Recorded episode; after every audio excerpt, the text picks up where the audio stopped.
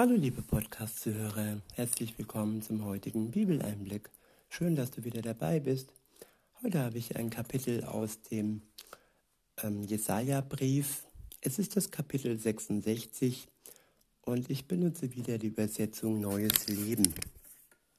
Ab Vers 1 heißt es, dies sagt der Herr, der Himmel ist mein Thron und die Erde der Schemel für meine Füße.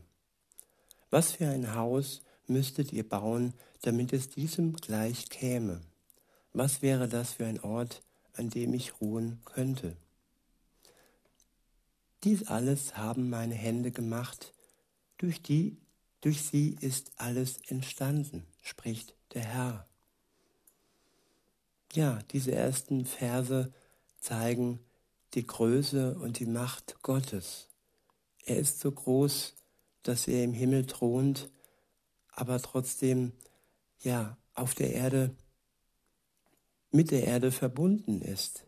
Es ist praktisch eine Verbindung von Kopf zu Fuß und die Erde ist sozusagen sein Schemel, sein Stuhl, wo er seine Füße ruht, wo er fest verbunden ist. Er ist geerdet sozusagen und hat eine feste Verbindung mit seiner Erde, mit seiner Schöpfung. Er ist der Schöpfer von allem, von, von dem Universum, von Himmel, Sterne und auch der Erde und von uns. Und er ist mächtig und er thront über allem.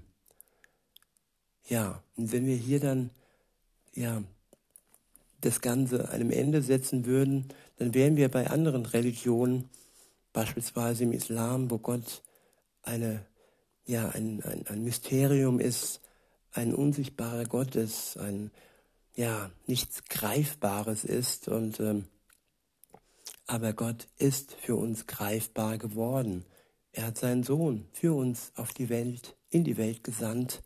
Er war sichtbar, er war spürbar. Man konnte ihn die Hände schütteln, man konnte ihn, ihm, ja, ihn umarmen ihm zuhören. Und ja, er war den Menschen ganz nah. Und jetzt ist er wieder beim Vater und sitzt zur Rechten, an seiner rechten Seite und regiert über die Welt. Und auch wenn er so überhaben ist und so groß ist, dann ist der nächste Vers doch so, so warm und so, ja, so liebevoll. Nämlich, es heißt dann weiter in Vers 2, beziehungsweise ich wiederhole nochmal den Anfang, dies alles haben meine Hände gemacht, durch sie ist alles entstanden, spricht der Herr. Ich achte auf die, die gedemütigt worden sind und einen gebrochenen Geist haben und vor, meinen, vor meinem Wort zittern. Ich, wurde, ich wiederhole, ich achte auf die, die gedemütigt worden sind und einen gebrochenen Geist haben und vor meinem Wort zittern. Was kann man darunter verstehen? Ja, Gott achtet auf die Menschen, besonders auf die Menschen, die man, die man verletzt hat, die man gedemütigt hat und deren Geist man gebrochen hat die man aufs übelste traumatisiert und gequält hat. Und die aber auch vor Gott Ehrfurcht haben, die vor seinem Wort zittern, die nicht über sein Wort lachen, sondern es ernst nehmen und ihm wirklich eine Bedeutung zu schreiben. Das ist immer wichtig, dass sein Wort für uns nicht äh, des Spottes wert ist, sondern dass wir Ehrfurcht vor seinem Wort haben und es ernst nehmen. Wir sollen nicht gelähmt sein vor Angst vor seinem Wort, aber es geht hier wirklich darum, dass wir es als kostbar und wertvoll erachten. Ab Vers 3 heißt es, wer ein Rind opfert, aber einen Menschen erschlagen hat, wer ein Lamm opfert, aber ein Hund das Knick bricht, wie eine Speiseopfer, wer ein Speiseopfer bringt, es aber mit Schweineblut tränkt, wer Räucherwerk verbrennt, aber zugleich einen Götzen verehrt, zieht es vor, seine eigenen Wege zu gehen und sich an seine abscheulichen Götzen zu hängen. Ja, das ist diese Zweideutigkeit, diese Doppeldeutigkeit. Einerseits religiös zu sein, sein Gewissen damit zu versuchen zu beruhigen, andererseits aber auch ein gottloses Leben zu führen. Und das ist eben in Gottes Augen nicht gut. Gott möchte, dass wir nicht nur mit dem halben Herzen bei ihm sind, sind sondern mit unserem ganzen Herzen, dass wir nicht halbherzig ihm, ihn verehren und gleichzeitig andere Götzen verehren. Ganz will er uns oder gar nicht. Ab Vers 4 heißt es, ich werde für sie ein übles Geschick wählen und das über sie kommen lassen, wovor ihnen graut. Denn als ich rief, antworteten sie nicht. Ich wiederhole, denn als ich rief, antworteten sie nicht. Gott ruft uns. Gott ist nicht der schweigende Gott, der uns nicht ähm, ja, versucht hat, der nicht versucht hat, Kontakt mit uns aufzunehmen. Er schlägt nicht einfach zu ohne Vorwarnung, ohne dass er uns vorher seine Liebe bezeugt hat.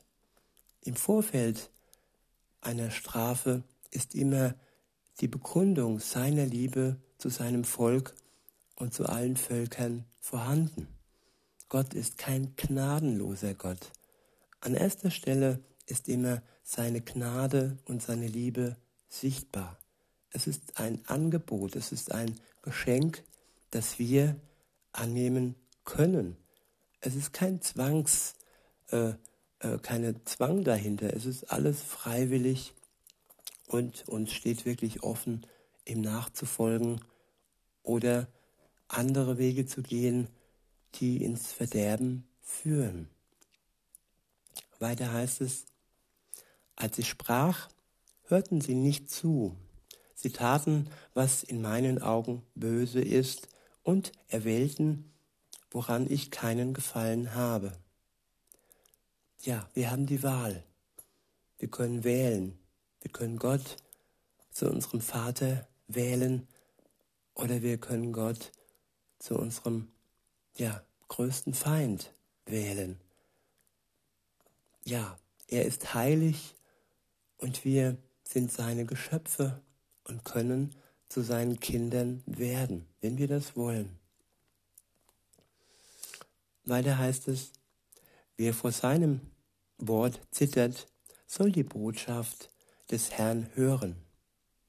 Eure Brüder, die euch hassen und euch verstoßen, weil ihr meinen Namen treu seid und euch verspotten, indem sie sagen, lasst doch den Herrn, ich verherrliche, äh, lasst doch den Herrn sich verherrlichen, damit wir eure Freunde sehen.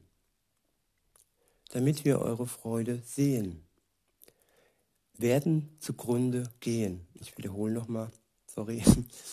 Eure Brüder, eure Brüder, die euch hassen und euch verstoßen, weil ihr meinen Namen treu seid und euch verspotten, indem sie sagen, lasst doch den Herrn sich verehren, damit wir eure Freude sehen, werden zugrunde gehen. Ja, das ist Schadenfreude. Sie möchten sehen, wie wir Gott ablehnen, wie wir Gott sich selbst verehren lassen. Und nur dann wären wir für sie gut genug. Aber sie werden zugrunde gehen, da sie auf einem gottlosen Weg sind und Gott kann dieses gottlose Verhalten nicht dulden. Die Sünde ist für ihn eine Sache, die mit Jesus ein für allemal aus der Welt geschafft wurde. Und jeder, der daran glaubt, der an Jesus Christus glaubt, dass er für ihn gestorben ist, für den ist auch die Sünde für ein für allemal aus der Welt geschafft. Sie steht nicht mehr zwischen ihm und Gott. Insofern können wir heilig werden, gerecht werden vor Gott dem Vater durch das, was Jesus für uns tat, nämlich er starb für uns am Kreuz. Weiter heißt es, Horch, Lärm dringt aus der Stadt. Horch, es kommt vom Tempel her. Horch, der Herr vergilt seinen Feinden ihr Tun. Noch bevor die Wehen einsetzen, hat sie geboren. Noch ehe die Wehen begannen, bekam sie einen Sohn. Wer hat so etwas jemals gehört? Wer hat so etwas schon gesehen? Hat ein Land sich je an einem Tag gebildet? Wurde je ein Volk an einem einzigen Tag geboren? Doch Zions Wehen hatten kaum eingesetzt, da waren ihre Söhne schon geboren. Sollte ich erst den Mutterschoß aufbrechen, es dann aber nicht zu, zur Geburt kommen lassen? fragt der Herr. Soll ich, der ich gebären lasse, die Geburt verhindern? fragt dein Gott. Freut euch mit Jerusalem, jubelt alle in der Stadt, die ihr liebt. Singt, vor, singt alle voller Freude mit ihr, die ihr um sie getrauert habt. Dann werdet auch ihr euch an ihrer tröstenden Brust satt trinken können und euch an ihrer herrlichen Mutterbrust erfreuen. Denn so spricht der Herr, schaut, ich werde den Frieden wie ein Strom und den Reichtum der Völker wie ein Fluss nach Jerusalem fließen lassen. Ihre Kinder werden saugen, sie werden auf den Armen getragen und auf den Knien liebkost werden. Ich selbst werde euch trösten, wie eine Mutter ihr Kind tröstet. In, in Jerusalem sollt ihr getröstet werden. Gott will uns trösten. Ist es nicht wunderbar, da wo wir Trost nötig haben, da spendet er uns Trost.